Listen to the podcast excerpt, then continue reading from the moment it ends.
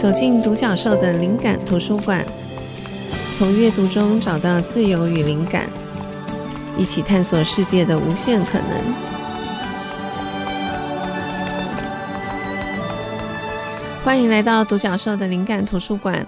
我们今天要聊一个特别的题目。其实我这个题目我想了很久，我们就称它为穿搭的法则。那我们邀请到的来宾是最美五套的作者，也是最近出版了新书《越工作越自由》的作者 Emily。欢迎 Emily。嗨，慧珍，还有各位听众，大家好。好，Emily，今天我们要聊这个书，其实是我自己。应该说，我私心，因为本来 Emily 其实回来台湾，其实行程也蛮忙的。然后我们呢，之前录了《越工作越自由》谈工作的那一集。那我其实私心很想要请 Emily 再来聊她的第一本新书，就是《最美五套》，因为我自己从这本书受惠很多。那我真心相信这个书也可以带给很多的听众朋友。会帮上很大的忙，嗯，那我必须先讲一下，就是说，其实我自己本来比较少看这一类就是实用性的书，还有就是跟穿搭有关的书，我比较少看。我忘记我是在谁的推荐当中读到《最美五套》，然后我实际去翻了一下书，我就觉得哎，好像就还蛮好看的，所以我就买回家。读了以后真的是大为惊艳。我记得当天我就跟我女儿分享，我就说：“哎，你一定要看这本书，我觉得会对我们很有帮助。”嗯，我觉得这个书对我来讲很有价值的地方是它超过我对一般工具书的预期，给我很多真的是一些观念上的改变。那我想先请 Emily 聊一下，你那时候为什么会想要写一本这样子的书？呃，其实那时候写书的当下是我们疫情的时候，嗯，然后疫情的时候，我们每个人生活都做了很大的改变嘛，然后很多东西都停止了，然后那个时候最常做的一件事情就是去放风，就是我们，嗯、就是我们全家被迫去放风，因为为了要有益身心。然后我后来发现说，因为我住美国东岸 Princeton，然后那个时候疫情那一两年，就是人比较少出没以后，但是有点讽刺的是。大自然变得超好的，嗯、花开的超漂亮的，因为比较没有人的破坏，然后，然后动物也变多了，就是其实外面变得更美好了。嗯，好，然后我觉得那时候我就在思考说，哎，其实好像我们的人类不要出现的话，其实好像这个地球，地球仿佛是还更有更有生机，对不对？然后我就在思考说，哎，那我们觉得人类一直在进步，进步的同时。我们真的在进步吗？嗯，好，那因为尤其我从事的是流行预测，那所以是在时尚的最顶端，就是说我们要预测很多未来季节，然后所以各个品牌啊可以从事制造。那流行是一个大量生产跟大量消耗资源的一个产业，好，当然不是唯一的这样的行业，嗯嗯，但是它是一个这样的产业。那我们不断的买衣服，我们不断的生产衣服，但是我们有变得更进步吗？嗯。很多产业它都有这样的问题，但是因为服装跟我们每一个人都息息相关。我记得那一天呢、我都很记得那一天，就是决定要写书的那一天。我站在那个树林里面，然后我就这样看，哇，好漂亮！我想说，那我可以做什么？嗯，我们可以做什么？然后让这个美好跟我们一起共存。然后我觉得说，那我的专业就是因为我一直在服装的制造。那如果回到一个消费者的角度的话，我可以帮消费者做什么？有我可以给大家什么？那因为我自己同时也是一个消费者，嗯，那我的穿衣服的方式，或是我消费的方式，显然跟大家不一样。哦，那是因为我有自己专业上的一些呃消化，还有这些尝试。然后我觉得说，哎，其实好像慢慢有个念头浮现。我觉得说，有些事情其实不是势不两立。因为我在这个行业，我当然是喜爱时尚。嗯，好，那时尚跟这个消耗资源当中，好，我们必须要满足每一个地方。我觉得这个事情是有解，因为我自己本身是有解的。我就在这样的一个生活里面，嗯、我就一个念头，我就会有办法把写成一本书。那，因为书是好像最容易，一个门槛最低，大家都可以就是。读到一个完整的观念，嗯、可以把它讲清楚。对，然后那个时候我心里想，那因为我是一个基督徒，所以我就在散步的时候我说：“上帝啊，如果你觉得我该写的话，就是跟上帝祷告，心里我说你觉得我该写的话，那你把编辑带到我面前好了。嗯”然后完了以后我就忘了这件事，我就开始一整天就开始有流程，然后就做很忙。到晚上的时候，然后我就收到，就是目前我的我的编辑就是春旭小姐，对，就是她透过其他我的朋友就问我有没有这样的意愿，想要写一本书，真的很神奇。所以那时候我心里就想说，哇。好像我应该做这件事，嗯嗯嗯对，然后所以我就开始认真的整理我的想法，就跟对跟我的编辑沟通，就是说我大概想要、嗯、呃写什么样的东西给消费者。Okay, 对，这本书叫《最美五套》，我想听众朋友如果还没看过这个书，可能会压抑说是什么样的意思。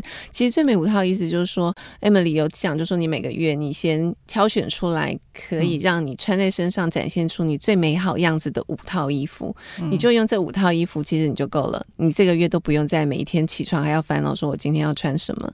那时候我刚刚看到这个概念的时候，可能现在听众朋友可能也有很多人会觉得很纳闷：五套这样真的就可以应付一个月的穿搭需求吗？其实真的可以。那为什么它可以？Emily 这个书里面其实提到了很多的方法跟观念。那会发现，就是说，其实我们很多时候被很多错误的观念绑架。呃，我印象最深的有一个，就是你书里面有第一个就提到，就是说不要去买百搭的衣服。你说百搭其实是百搭，对，我就发现说，哎，真的耶，我很容易也是会陷入百搭的迷思，觉得说，哎，这件衣服百搭好像最划算。可是这样子。变成的结果就是衣柜里面充斥了很多普通的衣服。那可不可以请 Emily 也讲一下这个部分？其实对里面我写了很多的方法，嗯、但是我觉得其实很多人听到五这个数字就会吓到，对，就是哈不可能，我五百吧，还是五十？哦，那其实呢，我在讲的呢，其实就为什么一定要五？为什么一定要五？嗯、其实不只是呃。减少，哦吼，因为呢，其实我们要做到精简，有一个“精”字。对，那其实“精”就是说我知不知道什么东西是最适合我的？嗯、我知不知道现在外面什么东西是我应该拿进来的？嗯，那大部分的人因为很模糊。所以就觉得有点像，就是那个散弹枪这样子。嗯嗯，那我多拿一点，也许就会有我想要的衣服，或是就。对但是呢，呃，你一直不把这件事情搞清楚的话，其实你就越不会选衣服。嗯、那选衣服，其实讲是选衣服，其实就是在磨练你选择东西的能力。为什么要五？因为当你的数字有一个限制的时候，你就要开始斟酌。是这个还是那一个？嗯、是这个比较适合，所以我当初练了很多法则，包括说百搭不是也是百搭、嗯、哦，你就是说，呃，其实这些方法都是在磨练你选择东西的能力。因为如果数字没有限制的话，那你什么都可以拿进来，你就没有在磨练你选择东西的能力，你就不知道说，其实我比较适合 A，不太适合 B。就是你一直不断的在斟酌的时候，你的选择的能力，你的能力就提升了，那你的人的外表就变好看了，那你选择衣服的能力变好所以这一个固定的数字是为了让你有一个选择好衣服、为自己挑选衣服的能力。对，所以那很重要。那当然，它其他有一些附加的一些好处哦，譬如说，你就不会这么的乱买衣服，然后还有就是说，你的衣橱不会这么的无限制的升值，嗯、衣柜瘦身。嗯嗯，对。那我很喜欢 Emily 书里面用了一个英文词，就是你穿上这个衣服，这个衣服能不能盛赞你？就是你被这个衣服盛赞，或者是被这个衣服奉承的感觉。我觉得这个词非常好，所以我后来就是我我真的有例行，就是去买衣服的，逛街买衣服服的时候，有时候我又我觉得人好像会很习惯会会去看你平常喜欢的那种风格样式的衣服，然后我去看，然后我女儿就说：“这衣服你不是有很类似的？” 然后想哦对，然后或者我在看一个什么衣服的时候，然后我女儿就会提醒我说：“那它是你的最美五套吗？”我想说：“哦，好像不是，好放回去。”还有就是我自己一个人的话，我就会去想说：“那这个衣服我有没有被奉承？”盛赞的感觉，如果没有的话，那我也许我就应该要把它放回去。所以这是我第一个，我觉得从 Emily 的这个书里头，我得到了一个很棒的观念。好，那我们先休息一下，等会再回来继续聊。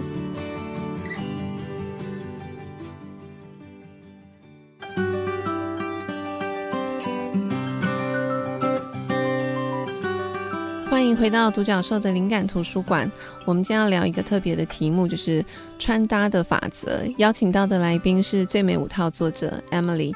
嗯，这个书我自己看了，收获很多。所以虽然它不是今年最新的书，但我真的很想要趁 Emily 回国的时候再来跟听众朋友聊一下这个书。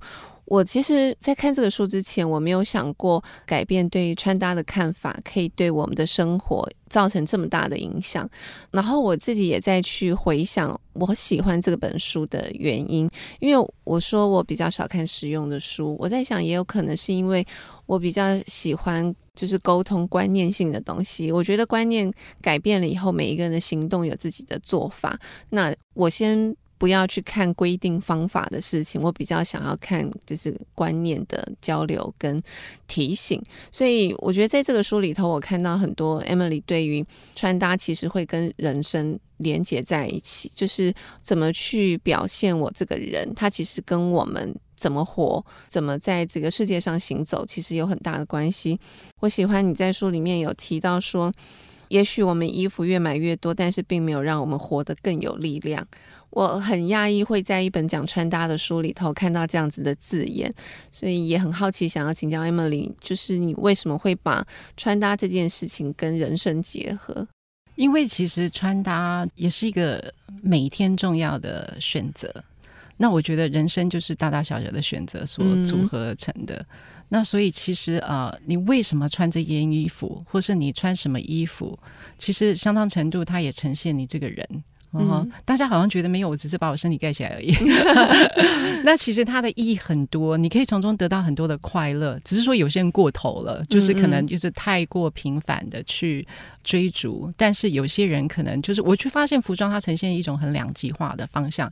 有些人是完全摒弃它的价值，就比如说啊，这不重要，衣服破了再说。现在衣服都不会破了，大家不用担心。所以或是完全摒弃它的价值，或者是说太过追逐，把它变成一些呃名牌的追逐。哈，认为是呃有很多错误的一些金钱的观念，但是事实上，服装它确实有它很重要的价值。嗯，它那个价值有对内的、对自己的，还有对外的。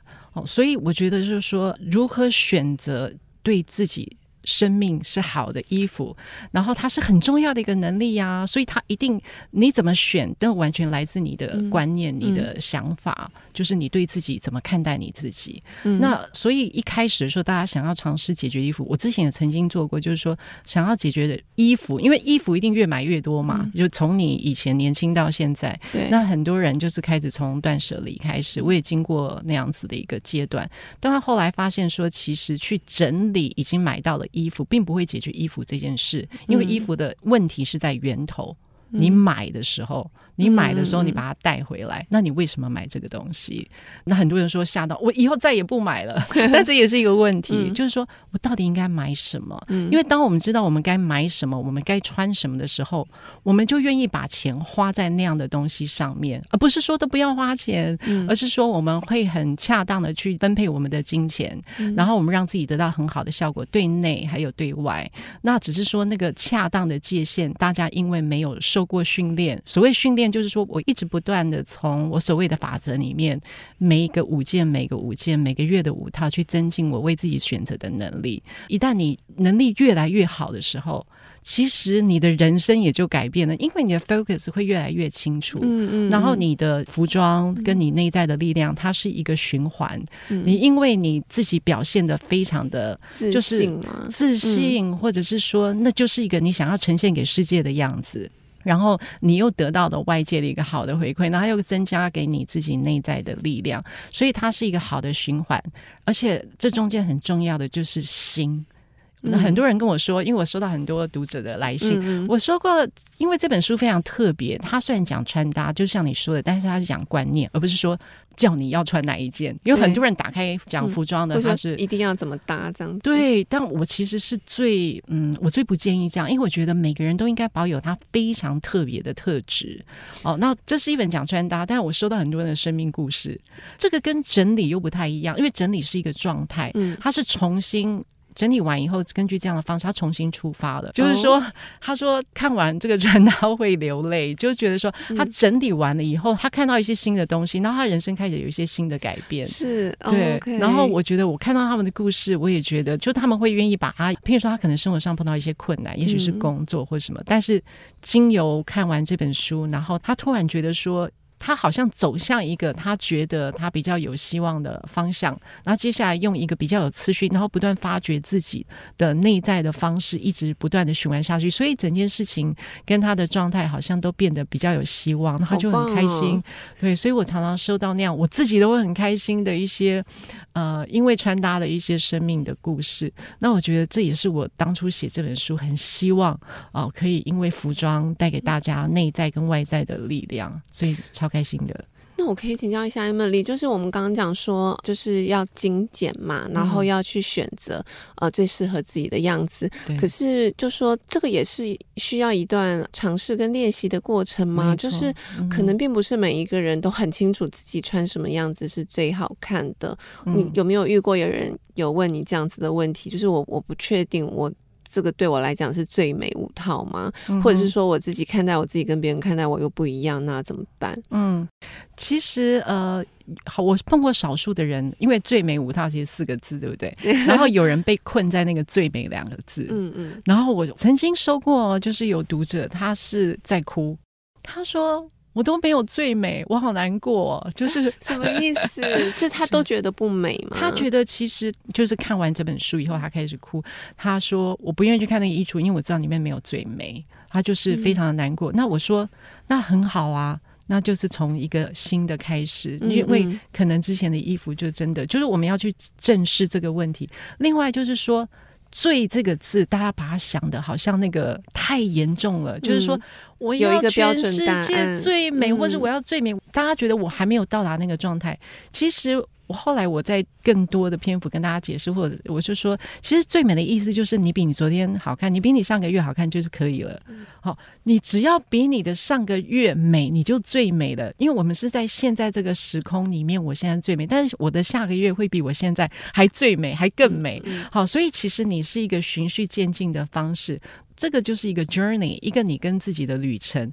我觉得它好玩的地方就是说，我喜欢设计一个游戏，然后你可以跟你自己互动。就是这个游戏不是我要去找别人来评价我或者什么，我在透过跟我自己互动的时候，不管是衣服或是工作，那这个是衣服，我越来越了解我自己。然后，所以我里面有写很多去观察自己的地方，观察什么地方，有些是外在的，有一些是内在的，因为你需要有一个东西跟你互动，这个东西就是衣。衣服，因为我每一天都要穿衣服，嗯、然后透过我们跟衣服的互动，你一定会知道你适不适合这衣服。你今天穿出去一轮，好多人写来跟我说：“天啊，你知道我今天穿出去有十个人跟我说我超美的。”就是我常常收到这样，哦、对，你不会不知道自己穿了一个非常适合的衣服。然后我还会碰到有人跟我说。嗯、呃，那我想问你啊，Emily，可以破例吗？我觉得这个月超美，我可不可以就是这样一直到下个月，然后不要换？嗯、那你怎么回答？不准！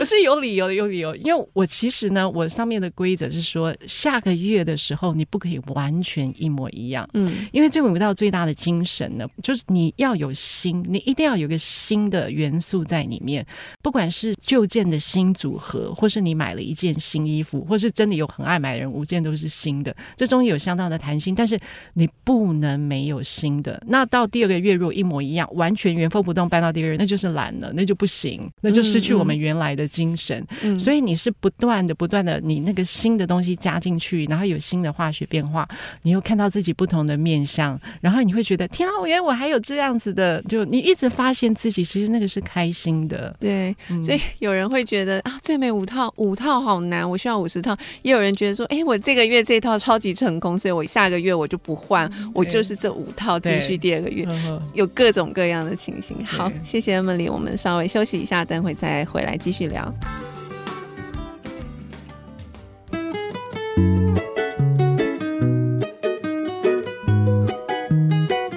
欢迎回到独角兽的灵感图书馆，我们今天要聊穿搭的法则，邀请到的来宾是最美五套作者 Emily。好，因为 Emily 的现在的工作的职衔是流行预测师，但我觉得已经有超多人问你这个问题：流行预测师在做什么？但我们至少我们从这个名称上面知道你的工作是跟流行、跟时尚有关的。所以刚讲到最美五套，我不知道就是说 Emily 怎么看待那最美五套跟流行的关系？就是如果我选定了我这个最美五套的这个穿搭的风格，那我会不会跟流行脱节，或者是说我是不是每个月的最美五套都一定要有流行的元素？就是怎么样把流行的元素应用在最美五套当中？嗯，其实我们最美五套不断的在安排下个月的时候，其实就是我们的一个进化的一个过程。嗯嗯，那这个进化的过程，就我们在找新的元素的时候，我觉得是势必一定要跟流行做结合。那事实上你也不用太担心，因为。只要你去买当季的衣服，它就有当季流行的元素嘛，嗯、所以其实你也不用在家里想说哇，怎么样才可以跟它结合。其实如果你这一季有买新衣服，那应该就是会有新的元素。只是说很多人在买新衣服的时候都是旧衣服，对，就是、对，这不是只有你，因为每一个人都是这样。你一定有原来喜欢吃的东西，原来喜欢的颜色，嗯、你原来喜欢的花样，然后就会常常觉得，哎，人家会跟你说这是你的衣服，上面写你的名字，对。好，那所以人不自觉的就会被那个一直。吸引，所以变成说你在买新衣服的时候，其实都是一些旧衣服啊，因为一直都是你喜好的东西。所以最美五套，我在教大家整理衣服的时候，有摒除这一些东西，去用一个新的眼光看。所以我刚刚说一定要有新的，而且那个新的呢，它一定是既不是你原来喜欢的，但是它又有流行的元素在里面。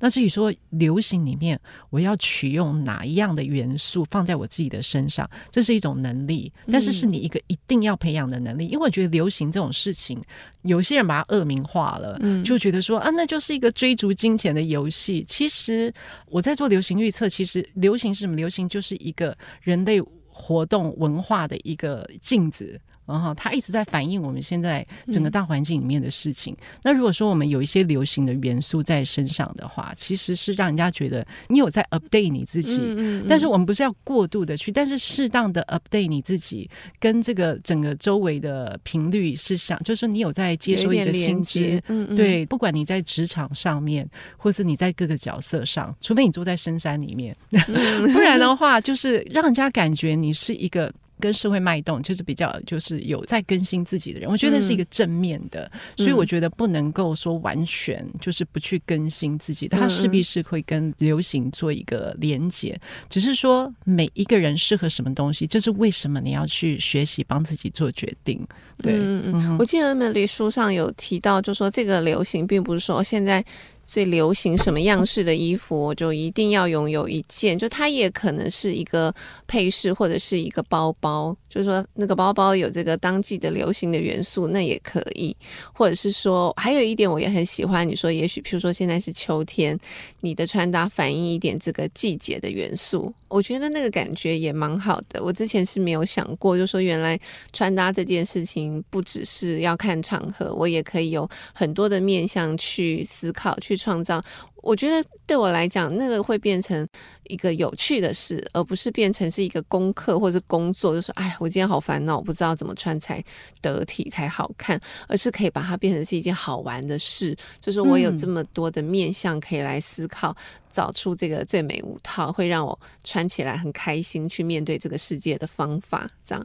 然后，另外我也想要听听 Emily 的想法。事实上，我前阵子在你的脸书上面有看到你有提到这个名牌的这个议题。嗯、那你在在书里头其实也有提到一些，我也蛮赞同 Emily 看待名牌的这个观点。但是我觉得很有趣，是因为我们就是一般的消费者，可是 Emily 是一个就是流行预测师，你是在这个时尚。产业的人，所以我觉得你的观察跟观点，我会更好奇，也会更想要听。那可不可以也跟听众朋友分享一下，就是你对于名牌跟我们每一个人的关系，你怎么去看待它？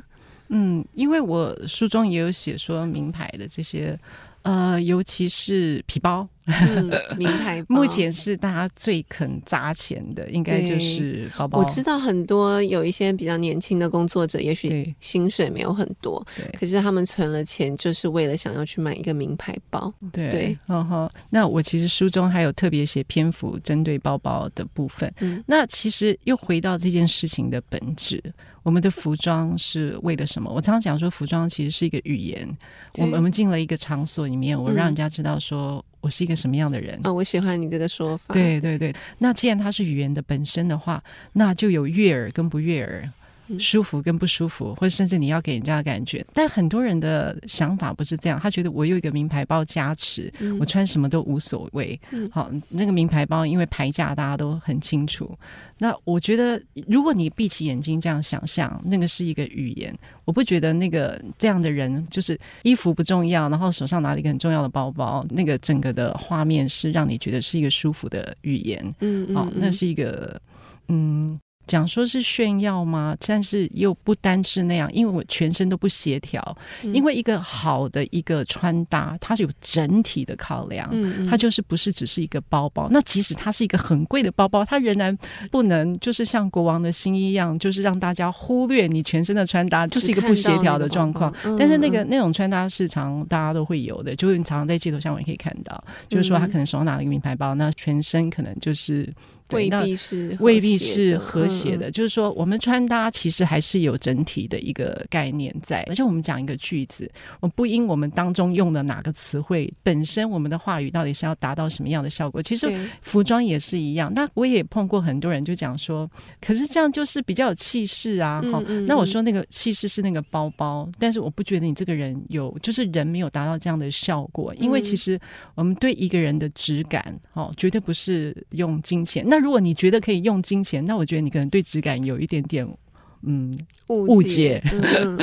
哦，我们相信我们应该是对，就是拿金钱来做一个哦，他好像他这个人的身份那个，我们对质感其实并不是那样的感觉。那我觉得，如果如果要往那个方面去追求的话，其实跟穿搭是一个不一样的方向。嗯、那我之前有在最近有在脸书有写一个，就是说因为。最近仿冒品真的非常的盛行。从、嗯、美国，我写的就《纽约时报》，他也有做过这样的一个追踪跟报道。所以老实说，其实那个包包大家已经看不出来是真假，因为连见识人员都看不出来，海关也看不出来，嗯、可以做到这样的程度。对，所以我觉得这是给我们一个警讯，就是说，真的不要再持续。以为我就是拿了什么包，嗯、我就是一个什么阶级的人。嗯、那很多人也因为抱有这种明明知道这个是很容易去糊弄的事情，然后甚至可能会被骗。因为你想要我们很日常生活，或者我们听到很多的新闻，他想要假造一个我是什么样的身份的人，然后做一些诈骗或什么。很多人就是会因为看到他身上的行头，然后就会相信。嗯、上当。对，但是你会知道说，这事情人的一个层级跟身份，或是甚至你的品味，其实绝对就不只是那件包包的事情。所以我会一直跟他说，就是不要再用那个东西去当做自己的定位，因为那个是很不真实的，而且它也没有那个效果。以我的角色的话，因为我真的看到非常，因为在制造的部分，其实也看过非常非常多的服装。大概其实我看大家在穿什么的时候，嗯。不是算命，但是大概其实看得出来，这个女生或者这个男生，他整个的背后的所有的一些呃，嗯、对他的可以解读一些关于可以解读。其实你你要知道，你穿搭的东西是。比你裸体还说了更多的东西，嗯，真的。呃，我觉得如果我们今天全部都裸体，其实看不出来就是大家的心思或什么。嗯、其实你的穿搭，你选的物件，其实都 says a lot，呃，就是关于你是一个什么样的人。那我觉得大家其实是希望被尊重，嗯、大家之所以穿戴名牌或什么，都是希望被尊重。那我觉得被尊重、跟被喜欢、跟被欢迎这件事，其实还有更美好的方式可以去表达。我们不是要抗拒名牌，而是说我们要把名牌，或者也许有的人的消费能力就是在这个部分，那很好啊。但是就是说他要。我们还是要回到那个穿搭的本质，对对对对对，你要怎么去展现你是一个什么样的人？对对对，它是有关全体你整体的搭配。那所以最美舞它就是在做这样的一个操练，我们可以超越那个牌价，去把自己做出一个更好的搭，不管你的消费是哪一个阶层。嗯，对，嗯，我喜欢 Emily 的这个提醒。一方面，现在真的有很多的仿冒品，可能光是去看它的这个价格本身，可能没有办法反映说明我是一个。什么样的人？但是我很喜欢你书里面有一个句子，就像你刚刚讲的，服装其实也是一种语言。你说服装其实是在放送一种强有力却无声的语言。对，所以如果我们在意的是那个名牌包的价格，好像会变成它凌驾在我这个人之上。可能大家看到的是那个名牌这件事情，它反而忽略了我这个人。所以，也许我觉得是不是名牌，它真的不是重点，重点还是回到最美五套的精神。我要怎么借由服装去展现我最自信、最美美好的样子，而且让大家可以真的意识到，或者是看到是我这个人。对，对，因为人才是重点，才是重点。谁不希望自己被注意到，嗯、被感觉是受欢迎的，或是很？我相信大家都不是为了那个包，让那个包出名，而是让自己。对，对，所以回到这个重点，自己这个重点的本身。没错。好，谢谢 Emily。那我们再休息一下，然后等会再回来聊。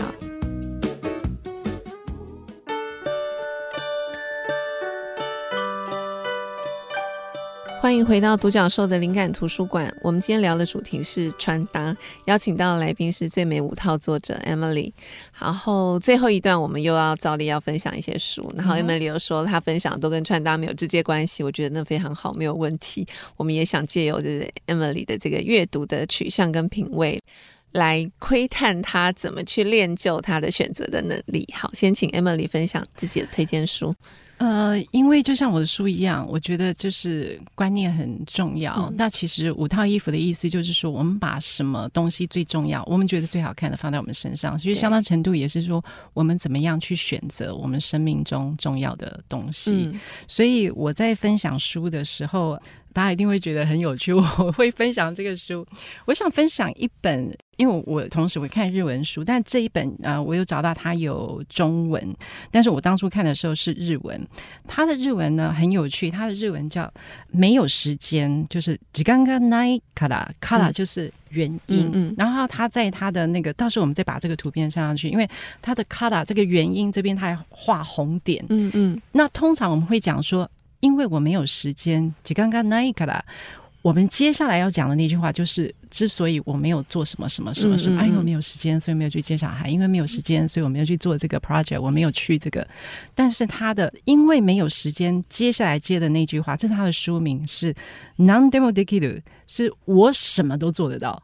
因为没有时间，所以我什么都做得到。嗯，光是这个书名，那个时候就让我哇，很吸引人。而且你如果知道他的故事的话，更吸引人，是因为他是日本的一个医生，叫做吉田穗波。那他是一个妇产科，那他当时呢，就是他有两个小孩，都非常非常小，而且肚子里面有第三个。然后呢，他想要去哈佛念那个工卫系，嗯、那这要经过很多的考试跟准备。然后呢，而且他肚子里面还有一个孩子，他自己还是一个医生，所以呢，他一开始的时候是在读卖。新闻有自己一个专栏，然后后来他，他怎么可能有时间？而且他后来念完哈佛了，他还在哈佛生了第四个孩子，然后又回来，然后呢，嗯、所以他一开始是在读卖新闻那边分享了他自己就是时间管理的一个嗯嗯一个 journal，结果后来收到很大的回响，后来他就出了这本书，因为大家觉得说太受激励了。那我觉得第一个我对这题目很好奇，为什么没时间所以什么都做得到？嗯，这我真的是光是题目对对就会让我很好奇。但是你会发现说，你如果仔细去看，你可能会以为说。他一定是很超人的去安排，当然他尽量利用时间，这是一定的，因为他又是妈妈，又是医生，还要考试，还要、嗯、还要写对，还要写对。然后，但是后来你看那个书的时候，你会发现说。其实说每个人都是一样，都只有二十四小时。但是我到底把什么东西放作重要的东西放进去？嗯、他身兼这么多身份，因为很多人其实也是妈妈，对不对？嗯、也是那可能很多人都会觉得说啊，孩子还小，我现在等孩子再大一点再做什么？嗯、但其实他一样是二十四小时，只是说他思考了以后，他把真正觉得重要的事情放进去。嗯，那其他的事情是不是他的比重跟他的要求？就不需要太完美，所以我从这里面得到很多的力量，而不是说他是超人，什么都能做，而是说你要放掉什么，那你要着重什么取舍。对，所以我觉得最美五套其实也是这样，好像听起来怎么可能只有五套呢？其实你也是，你的金钱跟你的时间跟你要穿的衣服，你把什么重要的东西先放进去，我觉得那个非常的重要。所以我非常喜欢这本书。它的中文书名是什么？它的中文书名是。没有时间才什么都办得到。然后它的副标是，哦、就是对对，就是照日文这样子办。对对对对。然后她是一个女医生，分享时间密度三十三个要诀。她的三个要诀其实不是在叫你做超人，嗯、其实告诉你说，我觉得是时间的排序，也是观念的，也是观念。嗯嗯嗯对，就很多东西，其实我觉得很多人因为尤其有那种完美主义的人，觉得说我什么事情都要。其实什么事都完美的时候，也会变得没有重心。嗯，对对对对，所以，我们其实我觉得这一本在精神上，我觉得跟最美五套是一样的，嗯、就是说把你的呃生命中的排序把它抓出来，其实五套就够，然后时间也够。好，好，如果他都可以做得到，对，我觉得这个是对所有人都是一个很大的激励。好，很有趣的书。然后另外一本呢，其实在讲美感的话，当然你可以吸收很多的心智，但是我真的觉得美感里面，我是从大自然里面得到美感。嗯其实你如果去回溯很多设计师的一些设计，他们也都是从大自然中截取很多的一些灵感的来源。每次看你脸书，就看到很多你居住的地方的美丽的风景，你放最多就是风景的照片。对，因为我如果有一点点时间，我都会想办法去接近一下大自然。自然嗯嗯对，然后它当中其实有很多那些幻化的那些现象，真的是超乎我们的想象的很多灵感来源。嗯、其实我觉得真的可以去接近自然。嗯嗯，然后。我推荐一本书，叫做《一花入魂》。嗯，也是日文书嘛？啊，它是日文书，但是它有中文，就名名字叫《一花入魂》。然后它它很有趣的是，因为大部分我们看到花的这些，因为花花草自然，自己就是我我喜欢大自然，就是给那个美感的那个影响。但是它是只介绍一枝花，就是单一枝花。嗯，然后我喜欢它那个日文，它讲的是说，当你凝视一朵花的时候，你就看到自己的心啊，好美哦！对对对，那是日文版，它有这样写。然后我知道它有中文版。然后一枝花的那个姿态，其实我觉得有的时候我们从很少，就是我讲五套，虽然很少，其实我们可以把自己看得比较清楚。嗯，那花也是一样，就一朵花的那个姿态，看到自己的心。嗯、我觉得其实我在书里面也有讲说，我希望给大家是更少的见识跟更大的世界。所以你看到看到更多的自己跟更多的世界，我觉得这是很重要的事。所以我非常推荐这本书。哇，好美哦！每次 Emily 推荐书，我真的很想要赶快把它买回来看。好，那我这边也是分享两本书，因为我刚刚说这一类型书我看的比较少，可是我立刻想到以前大块出版了一本叫做《打扮的基础》这本书，那时候也很受欢迎。然后我有幸我有抢到一本，因为现在要买可能不太容易。嗯、呃，这本书也是日文翻译书。那我很喜欢这本书的原因是作者也是，我觉得他的风格跟 Emily 也是比较像，就说也是谈论观念的部分。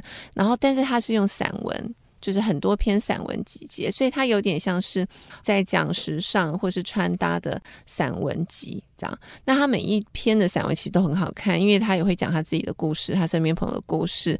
那譬如说，他会借由一某一个事件，譬如说。我早上就是在复习这本书，我翻到他讲一个金色的鞋子，就是他之前在巴林住了好几年，因为他先生的这个外交工作的关系，然后他过了好多年以后回到日本，因为他在巴林的时候其实他没有什么机会去社交，所以就那个装扮的能力好像就下降了，也没有这个欲望。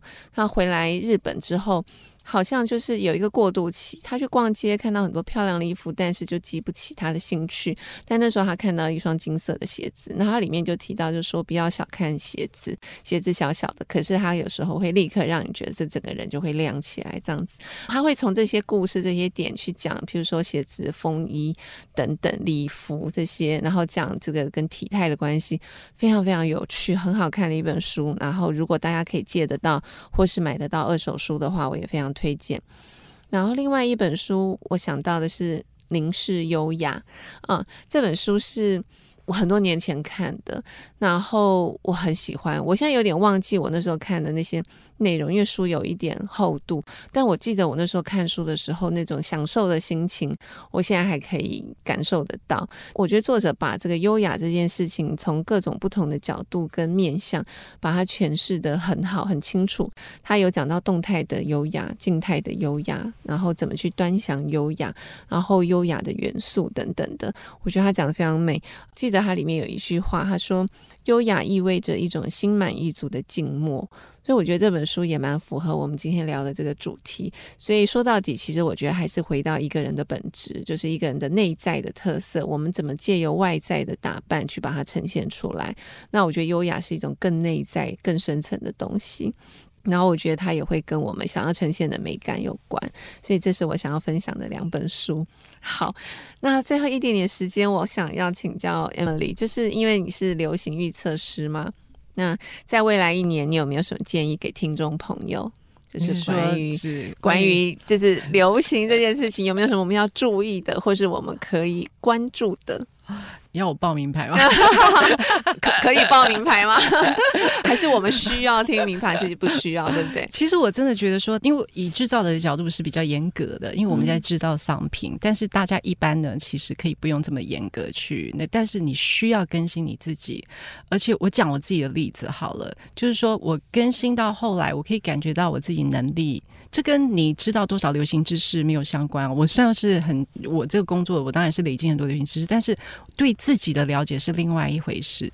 然后我对自己的了解，因为这样不断的操练呢，所以我可以像我拍书的封面啊，或是跟读者见面，像去年跟读者见面，就那些衣服完全都是我最美舞套的衣服，就我不需要另外再买衣服，因为我已经完全可以掌握自己的生活的节奏跟那个，就是你的选择能力会越来越好，然后你越来越不会因为买衣服而感到罪恶，反而能享受到很大的乐趣。嗯，那我建议大家就是真的开始就是不断的操练跟自己的游戏。对，嗯、会越来越美。好，我刚刚发现我漏问了一题，就是我私心就是很想要请 Emily 分享，因为我们请 Emily 上节目，就会觉得 Emily 真的是一个非常聪明的女性，然后她在。工作领域上面也非常的，呃，我觉得是非常的享受人生，然后也很勇敢、很聪明、很成功各方面。但是，但是我要跟听众朋友分享，他有非常非常迷糊的一面，而且他那个迷糊的小故事不止一桩。但因为今天我们在讲穿搭，所以我想要请 Emily 先自首一桩他自己的糗事，然后最美五套有帮上忙。哇，呃，糗事是真的很多啦，但因为今天讲说一定要最美五套帮上忙嘛，嗯，那就是呃，我在疫情的时候，因为那个时候就是我们大家就是深居简出嘛，大概有一两年都没有去外面用餐。可是那天因为我生日，然后我先生就是因为你知道疫情的时候，那个当妈妈或是当太太的人都非常的忙碌，因为要煮很多，真的，对，因为就是外面。百夜萧条，都没有没人出去。说、嗯、那我们在家又工作，然后又要煮饭，然后家里有小孩，然后他就想要慰劳我一下，所以他就订了一个很贵的法国餐厅。可是那时候帮你庆生，对，嗯、而且那时候餐厅因为经营也不容易。到了第二年的时候，那个法国餐厅虽然有开，可是他要求你在。订的时候你就要付全额，就是你还没有吃你就，因为后来他们经营也不容易，他不希望你就是因为现在来客取消，对对对，那个时候免得说他让他们浪费食材，然后所以我先生也昂贵的法国菜他也付了钱了，就是那天我就在家里啊，觉得心里还蛮轻松，因为晚上终于要开心，很终于要去，就终于我不用在那边煮饭，然后可以去高级餐厅享用。那已经两年没有出门了，去餐厅吃饭，结果那天就。就在我女儿在跟我讲话的时候，我们在厨房。那我厨房跟她讲话的地方，那个客厅有大概三阶的台阶。嗯嗯，我平常都会看到，但不知道为什么那一天我就是手里面好像有拿东西，然后正在做什么。然后我女儿跟我聊天，我就眼睛一直看着他。就后来走走走走，就踩空了，我就从那个楼梯整个摔下去。摔下去以后，因为踩空的很严重，所以我就整个那个脚踝的地方就从另外一个方向。嗯、对，现在是就不要吓大家了。反正当。场我就我在地上就当场就就是大哭，然后尖叫，嗯嗯嗯，然后全家人都跑过来，因为他马上摔的这么严重，嗯嗯，他当场就脚踝就肿的比棒球还要大，你可以很明显看到整个，然后非常非常痛。那时候担心就是说是不是断了，对，嗯嗯，然后就是整个人就在地上哭喊，然后就后来就我先生赶快送我去急诊，然后就照，然后照了以后就发现说呃对骨折。就是 我摔到把脚踝就摔断，然后那个有骨，哪那时候就打石膏。可是我心里又舍不得那法国菜，然后对，已经付了钱了。第一个已经付了钱，嗯、而且我好想去。而且那时候我当下，我这个人常常在碰到一些灾难的时候呢，当下会跑出一些，我还有很多其他迷惑事。但当下我我坚决要吃的原因是。因为我已经那么惨了，啊，我还不去吃，那不是更惨吗？真的，就是 我懂那个心情。好，但是你要怎么 怎么去？对对，那因为还好，就是我本来就穿的最美五套，那所以因为当下我在家的时候已经换好衣服的意思吗？对对对，对，对，因为我平常就穿那样的衣服啊，就是我没有因为要去法国才特别换衣服啊，所以你在家也不会就说很邋遢的意思吗？啊，因为那时候在家也要工作，疫情的时候在工作，嗯、基本上我就是最美五套。对，我没有去想，对，随时 ready 好可以去见人这样子。对对对对，因为我觉得最美舞套的精神就是这样，就是说我已经准备好要去任何地方了。我书里面有写，也不用特别对对对，那那个部分就就是你可以无脑的去做任何你的事情，那只会有更好的结果。那你不用担心说，那所以当时我是穿着我的最美舞套，因为我也只有最美舞套，就是穿着，然后结果脚摔断了，然后后来在那个医院的时候，我就说我还是要去吃，因为我觉得我就是因为摔断，我才更需要这样的一个。所以你坐轮椅去是吗？后来我坐轮椅，然后就是因为我也没有办法换衣服，因为脚那时候那个状态，那我就是穿我最美舞套，所以那个我就是一个打扮得体的坐轮椅的一个小姐。所以餐厅就马上，因为那是一个蛮就是讲究穿着的一个餐厅，因为那个嗯比较高档的餐，然后他就马上帮我用那个特别 VIP 的方式让我上去坐电梯到二楼，然后把我放在一个就是。完全就是可以看到他们做菜的一个 很 VIP 的地方，他会觉得我，然后因为那个地方就是平常可能我座位不会安排在那里，OK，然后我想说，如果今天我穿的很。很邋遢或者是很随便的话，假如说我今天跌倒就不能再换衣服了嘛，因为脚受伤。假如我穿的是那种很居家，那我就不好意思坐在那个地方，对不对？然后我就会可能会跟我先生说算了，不要吃，因为我穿这样去吃，可能我会觉得很尴尬。然后人家就算我勉强去了，人家可能会放在一个角落，对不对？所以怎么讲都是说，当初不知道，那我就穿了最美五套，那还好让这些事情有一个比较好的一个呃结果，所以我当然有吃到啊。然后就虽然是脚摔断，但是。有吃到法国菜，那就觉得说好啦，稍微从低潮里面又上来一点点，然后回家就专心把脚伤养好。OK，对好，感谢最美五套。好，Emily 的糗事不只是这一桩啦，但是因为这不是今天的重点。好，那我们谢谢 Emily 今天来跟我们聊最美五套。最后，我想要念一下，就是这本书的这个封面的文案，我也很喜欢。他写说，能够做好一件事，比随便做十件来的强。能够穿好五套衣服，比满柜子的衣服来得重要。好，今天谢谢 Emily 来跟我们聊最美五套，希望下次还有机会再听更多你的故事。谢谢 Emily，谢谢慧珍，啊、呃，各位听众，拜拜，拜拜。